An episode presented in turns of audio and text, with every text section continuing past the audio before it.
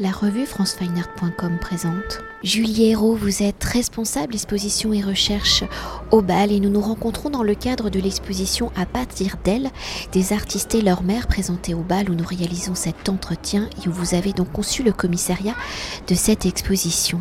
Alors présentant le travail de 25 artistes et en utilisant des œuvres représentant la figure maternelle, qu'elle soit mise en scène ou extraite d'une archive, mais pas que, à partir d'elle, des artistes et leurs mères, est une réflexion sur la manière dont les mères impactent de manière consciente ou inconsciente le travail des artistes. En tant que commissaire de l'exposition, votre réflexion sur le sujet commence avec Roland Barthes, où son essai théorique sur la photographie, la chambre claire a pour réflexion la manière dont le médium lui permettrait de retrouver une image, la vérité du visage aimé celle de sa mère disparue, alors si par l'acte de la naissance, l'un de nos premiers regards est porté à notre mère, à ce corps physique qui nous a portés, qui nous a nourris, nous, qui nous a protégés, la mère peut être aussi source de conflits, de rejet. Alors dans cette complexité des sentiments et de la création artistique, des artistes se sont emparés de ce sujet et ont joué avec ou sans elle de la représentation de leur mère. Alors pour venir à la jeunesse de ce projet au regard de l'histoire, de la photographie, de la dimension autobiographique de celle-ci, de la recherche de soi à travers l'image, quelles ont été vos réflexions pour explorer la dimension filiale et maternelle de l'artiste à sa mère. Comment Roland Barthes vous a-t-il guidé dans vos réflexions dans la recherche des artistes exposés? Alors il est évident que euh, la figure de Roland Barthes, qui est tutélaire pour l'histoire euh, de la photographie, euh, se trouve finalement avoir été assez présente pour la constitution de l'exposition, puisque le, projet n'est pas parti hein, de, ce texte de Roland Barthes, mais en voyant certaines œuvres, l'œuvre des Bloumeux, le film de Chantal Ackerman, qui ont plutôt en fait été à la base, ont plutôt nourri en tout cas ce, projet. Euh, le texte de Roland Barthes, après, s'est assez vite imposé, puisqu'effectivement, euh, Roland Barthes perd sa mère en 1977. Euh, en 1978, il écrit dans son journal de deuil Je pense que je serai mal tant que je n'aurai pas écrit quelque chose à partir d'elle. Et euh, arrive au printemps 79 l'écriture de la Chambre claire. Donc, qui est la Chambre claire? Cet essai euh, euh, théorique, on ne reviendra pas dessus, sur la nature du médium photographique, mais qui est quand même construit le cœur et finalement cette enquête comme vous le disiez, vers pour retrouver la vérité du visage aimé, qu'il soit à la fois une image qui puisse être à la fois justice et justesse. Et ce qui m'intéressait aussi euh, dans cette quête, puisqu'on suit euh, Roland Barthes chercher les images, en trouver, euh, finalement se dire qu'elles ne correspondent pas au souvenir qu'il a de sa mère, et puis tout d'un coup une image surgit, la fameuse photo du jardin d'hiver qu'on ne verra jamais. Et donc ce qui m'intéressait, euh, ce qui m'intéressait euh, dans ce texte de Roland Barthes pour ce sujet-là précis, euh, finalement presque un, double, un double mouvement, la, recherche et le, le besoin de trouver une représentation. Donc à la fois un besoin et en même temps une impossibilité, puisque quand il trouve cette image, il ne nous la montrera pas. L'impossibilité presque que cette représentation puisse accéder à l'extérieur puisse, euh, en tout cas dans ce cas-là, presque s'universaliser, se dire que la représentation qu'il va trouver d'elle pourra aussi nous parler. Euh, il justifie dans le texte, il dit finalement, euh, cette image, je n'ai pas besoin de vous la montrer, elle ne représentera pour vous que les mille manifestations du quelconque. Et donc en fait, c'était dans ce double mouvement à la fois le besoin de représentation et en même temps l'impossibilité à représenter, qu'il se noue euh, quelque chose qu'on peut retrouver dans euh, le reste des œuvres qui sont présentées dans l'exposition. Donc en ce sens-là, effectivement, euh, l'apport de Barthes était important dans la constitution de l'exposition. Et puis aussi, finalement, comme un euh, comme un clin d'œil, euh, Hervé Guibert aussi euh, a été assez fondamental avec son texte L'image fantôme, qui finalement presque une, en tout cas un un dialogue en tout cas, euh, qui dialogue extrêmement bien avec le texte de Barthes et donc qui parle euh, dans l'image fantôme de euh, cette volonté qu'il a de photographier sa mère et de l'impossibilité. Il fait une photo qui pour lui, au moment où il l'a fait, dans le lien qui se joue avec sa mère, au moment où la photo est prise, ressent vraiment qu'il va obtenir l'image souhaitée, l'image rêvée pour se rendre compte en fait quand il développe l'image qu'il avait mal enclenché le film dans l'appareil photographique et que donc aucune image ne peut advenir. Et donc on est encore ici euh, sur cette euh, impossibilité à représenter la mer. Et donc forcément, euh, cette idée de l'impossibilité à représenter la mer a forcément guidé et justement se dire comment on la représente. Justement quand on dépasse cette impossibilité-là, qui serait presque comme peut-être le dit Barthes ou, Hervé Guibert, qui serait peut-être même ontologique, même contraire. Finalement, comment est-ce que des artistes arrivent au contraire à nous proposer une représentation euh, de cette relation-là, euh, de cette relation qui à la fois parle de soi, mais parle aussi énormément du monde, puisque la mer est euh, le lieu de la représentation de soi et de l'extérieur.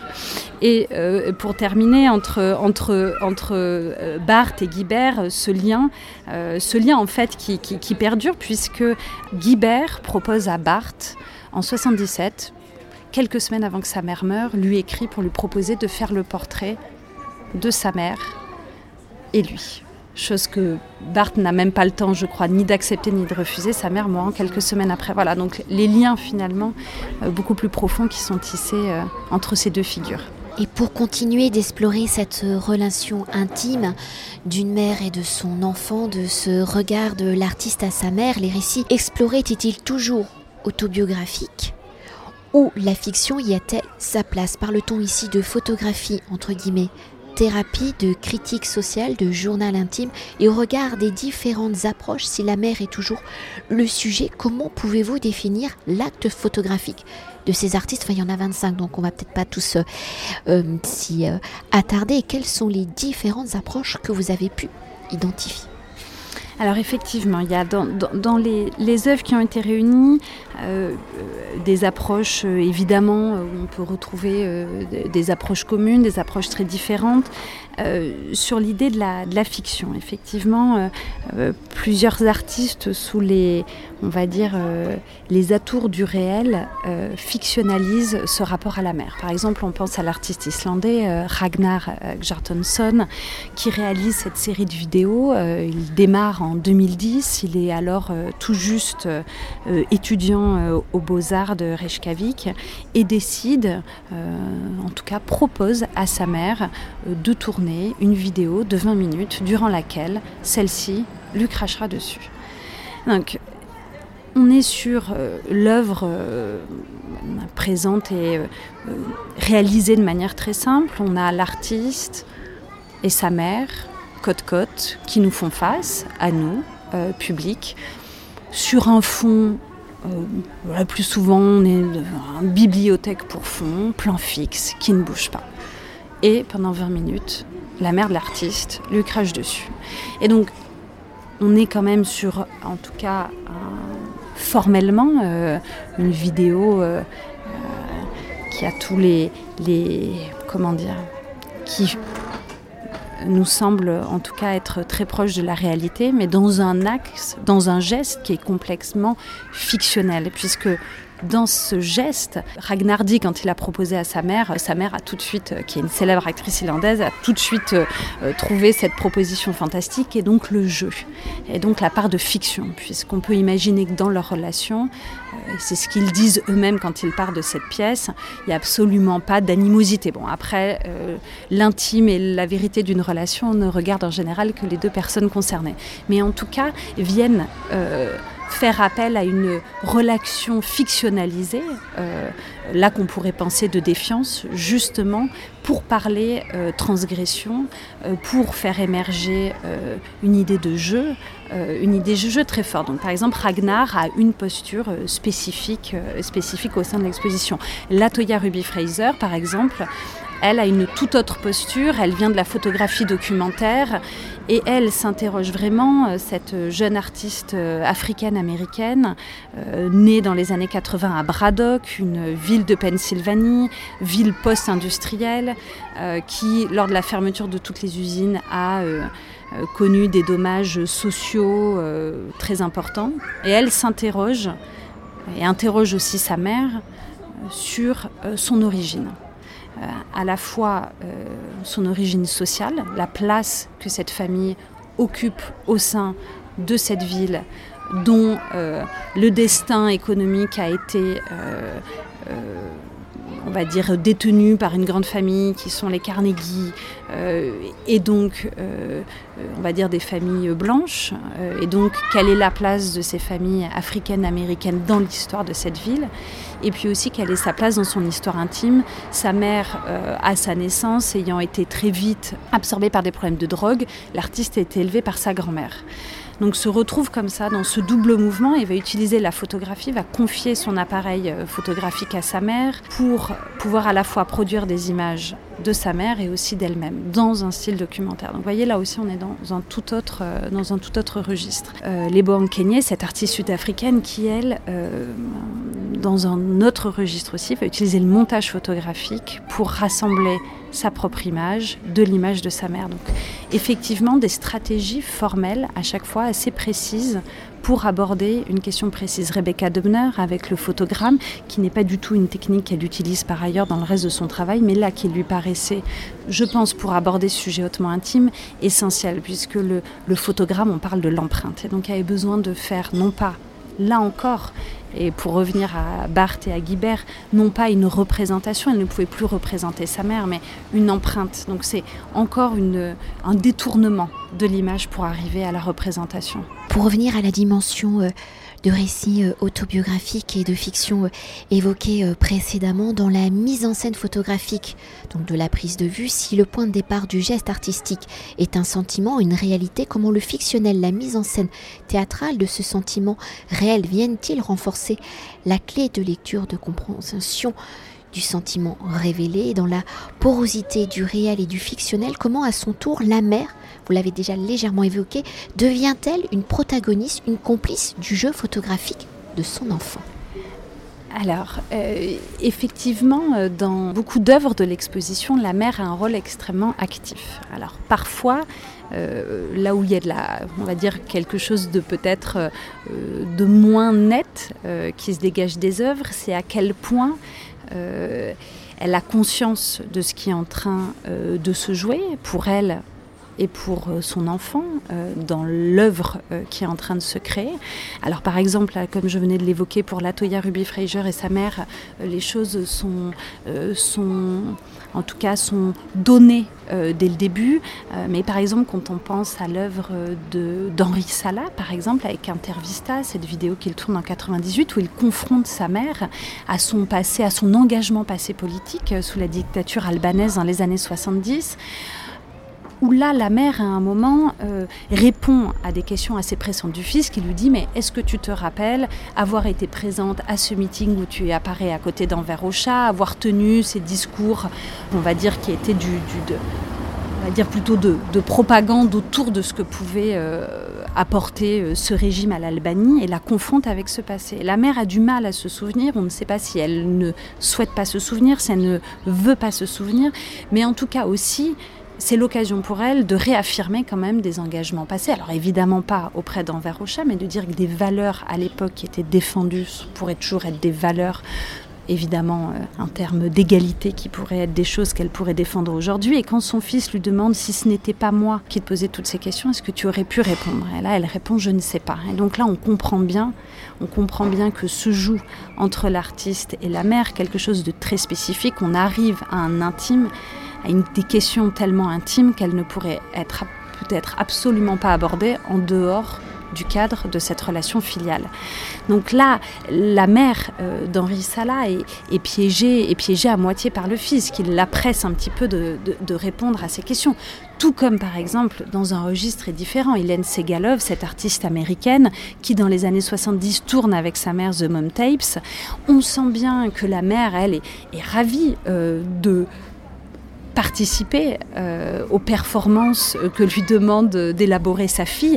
Et qu'en même temps, euh, elle y répond, elle participe et qu'en même temps les intentions euh, cachées de la fille derrière ne lui sont peut-être pas très nettes, puisque Hélène Segalov, dans, ce, dans, dans, dans cette vidéo, euh, tente quand même, euh, avec ironie et en même temps tendresse, hein, mais tente de dégager aussi un portrait assez type d'une femme bourgeoise d'une quarantaine d'années qui vit sur les hauteurs de Beverly Hills dans une maison extrêmement cossue, tandis qu'elle, on est dans le début des années 70, elle fait plutôt partie de la jeunesse post-68 art qui a d'autres types de revendications que cette vie finalement euh, en soi euh, euh, très protégée et très peu ouverte sur le monde extérieur. Donc là, on voit bien que la fille, en mettant en scène la mère, la mère qui participe, mais qui participe un peu presque à ses dépens. Et peut-être pour revenir à une autre dimension déjà évoquée hein, dans cette relation particulière à la mère et à l'enfant, l'exposition comme le livre hein, euh, en coédition euh, Le Bal et Delpire Echo est également ponctué de textes. Alors on a déjà évoqué euh, quelques-uns de ces auteurs, mais il n'y en a pas que deux. Mais comment le rapport texte et image se nourrissent-ils et se complètent-ils Parce qu'il y a aussi des œuvres autobiographiques, enfin au-delà, où le texte est réellement combiné à l'image. Tout à fait, c'est un des partis pris de, l'exposition, on va dire euh, d'avoir la parole des artistes, puisqu'on est sur une œuvre extrêmement intime, que faire euh, évidemment une œuvre intime qui euh, évidemment puisque créer, puisque montrer tant évidemment à s'universaliser, mais en tout cas il nous paraissait important de ne pas euh, se substituer à la parole des artistes. Donc on trouve un premier, euh, on va dire, niveau de parole qui est la parole des artistes, puisque nombreux sont les artistes dans cette exposition qui, créant des pièces spécifiques sur un sujet très spécifique au sein même euh, de leur œuvre, ont exprimé ont parlé très précisément de ce qu'ils souhaitaient faire à travers ces œuvres, quelles étaient les, raisons qui les poussaient à, créer. donc il y a ce premier niveau de parole. Et puis il y a effectivement un second niveau de prise de parole au sein de l'exposition, au sein du catalogue, qui sont ces textes de euh, Barthes, de Guibert, euh, poèmes de Pasolini, de Chantal Ackermann, où là il nous semblait important euh, de ramener aussi des éléments écrits, textuels, justement qui interrogent le statut de l'image, qui interrogent la non-représentation ou comment créer aussi des images mentales à travers des auteurs qui se sont intéressés à la question de la représentation, à la question de la représentation visuelle, puisqu'on aurait pu aussi très bien intégrer des textes de littérature qui sont fort nombreux sur la mer. On aurait pu imaginer, je ne sais pas, en passant de Annie Ernaux à Proust à évidemment Romain Gary, on aurait pu aussi avoir ces textes littéraires. Mais là, ce qui nous intéressait dans ces textes littéraires, qui étaient écrits par des gens pour qui la représentation visuelle était déterminante et les préoccupait dans leur quotidien. Barthes, Guibert, qui par ailleurs était photographe Pasolini,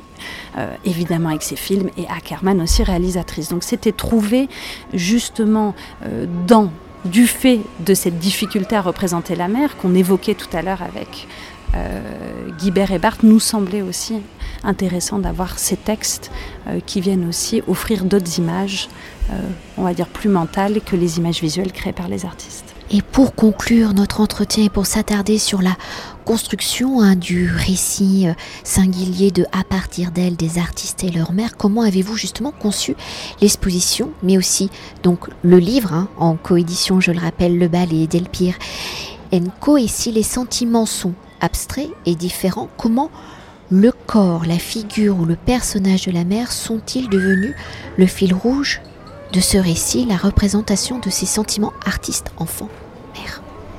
Oui, la question, du, la question du corps est effectivement... Euh, la question du corps est centrale parce que la question justement d'arriver à à représenter la mer est centrale. Et par la représentation, effectivement, on passe par le corps, la chair, la figure. Et en représentant le corps de la mer, je pense qu'on parle aussi de son propre corps à soi. Et donc c'est cette, euh, effectivement, décliné sous, euh, sous différentes formes tout au long de l'exposition, mais quelque chose effectivement qui, qui guide, euh, qui guide les œuvres. Euh, l'artiste japonaise Ishiushi euh, Miyako, qui dans son très beau livre qui s'appelle qu'elle qu'elle assemble à la mort de sa mère mêle des images d'objets qui restent dans la maison de sa mère, mais aussi des photos de son, beaucoup de photos de peau prises juste avant le, décès de sa mère. beaucoup de photos de peau, beaucoup de photos de chair. Donc parfois on rentre vraiment très précisément. On a des détails du corps physique. Le corps physique est vraiment euh, incarné, euh, souvent dans une optique aussi de euh, finalement de, de, conservation. Il y a vraiment l'idée à travers le corps aussi de garder de conserver, de garder une trace.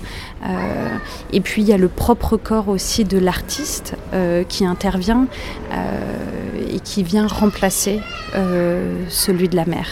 Euh, Rebecca Dubner, quand elle met tous les vêtements, les vêtements de sa mère, les empile sur elle dans une tentative, euh, dans une tentative d'étreinte et de contrainte, hein, où on est vraiment, euh, où on joue entre les deux. Gao Shan, cet artiste chinois qui fait tout un travail très délicat sur sa mère adoptive, où on voit vraiment lui, on le voit dans les photographies, il se met en scène en train d'essayer de toucher euh, le corps de sa mère. Donc cette incarnation-là, effectivement, euh, a été euh, fondamentale. Et on voit bien que c'est une des clés une des clés d'approche, on va dire, un des moyens d'approche euh, pour traiter de, ce sujet-là. Mais euh, le corps n'est pas forcément euh, incarné juste physiquement. La question de la voix est aussi très présente quand on pense aux œuvres de Chantal Ackerman, de Mona Hatoum, les échanges qui ont lieu, ces échanges épistolaires qui sont lus de différentes manières dans les œuvres. Donc, en fait, il y a énormément de stratégies développées par les artistes pour incarner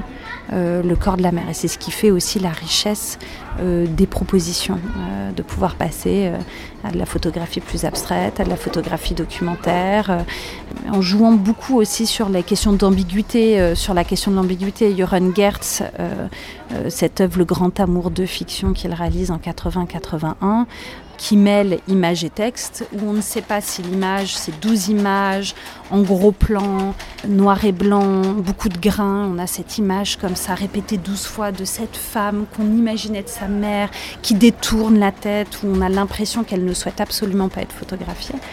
Euh, finalement, il joue sur l'ambiguïté. Est-ce que cette personne est bien sa mère? Et laisse planer aussi euh, effectivement, le, doute. Donc voilà, des incarnations très, très variées suivant les artistes. Et peut-être quand même un dernier mot, parce que le bal euh, s'y attache toujours très particulièrement dans le cadre de ces expositions, c'est la scénographie. Et ici, il y a aussi un point très particulier où sur certaines tranches des cimaises, il y a un jeu de miroir. Et il y a aussi toute cette complexité du travail des artistes sur leur mère qui donc, qui était explorée dans l'exposition. Tout à fait, donc la scénographie qui a été euh, réalisée par euh, Cyril Delhomme, euh, une très belle scénographie tout en délicatesse puisque l'enjeu ici était de ménager des espaces suffisamment intimes pour chacune des œuvres tout en les faisant dialoguer, hein, puisque c'est tous ces, rapports, ces confrontations, ces frottements entre les œuvres aussi qui, qui, créent, qui créent de nouveaux sens qui étaient importants. Et Cyril, et, Cyril Delhomme l'homme a proposé, euh, et à très juste titre, cette idée du, miroir qui apparaît euh, sur certaines troches, puisqu'évidemment, euh, il y a la question du, dans le concept même de l'exposition que le, premier regard, le regard de la mer, finalement, serait le premier miroir à la fois de nous-mêmes et du monde. Et c'était dans ce, on va dire, dans cette, en tirant ce fil-là qu'il a proposé de mettre ces miroirs sur ces tranches où tout d'un coup, on accède à ces histoires intimes et à un moment dans la déambulation euh, et refléter notre propre image. Et donc nous sommes aussi renvoyés euh, à nous-mêmes, peut-être notre propre relation euh, à nos parents, à notre mère, ou nous en tant que parents, si nous avons des enfants. Et donc c'était aussi évidemment pour jouer sur cette dimension réflexive qu'essaie en tout cas de faire émerger subtilement l'exposition. Merci beaucoup. Avec grand plaisir. Cet entretien a été réalisé par franceweiner.com.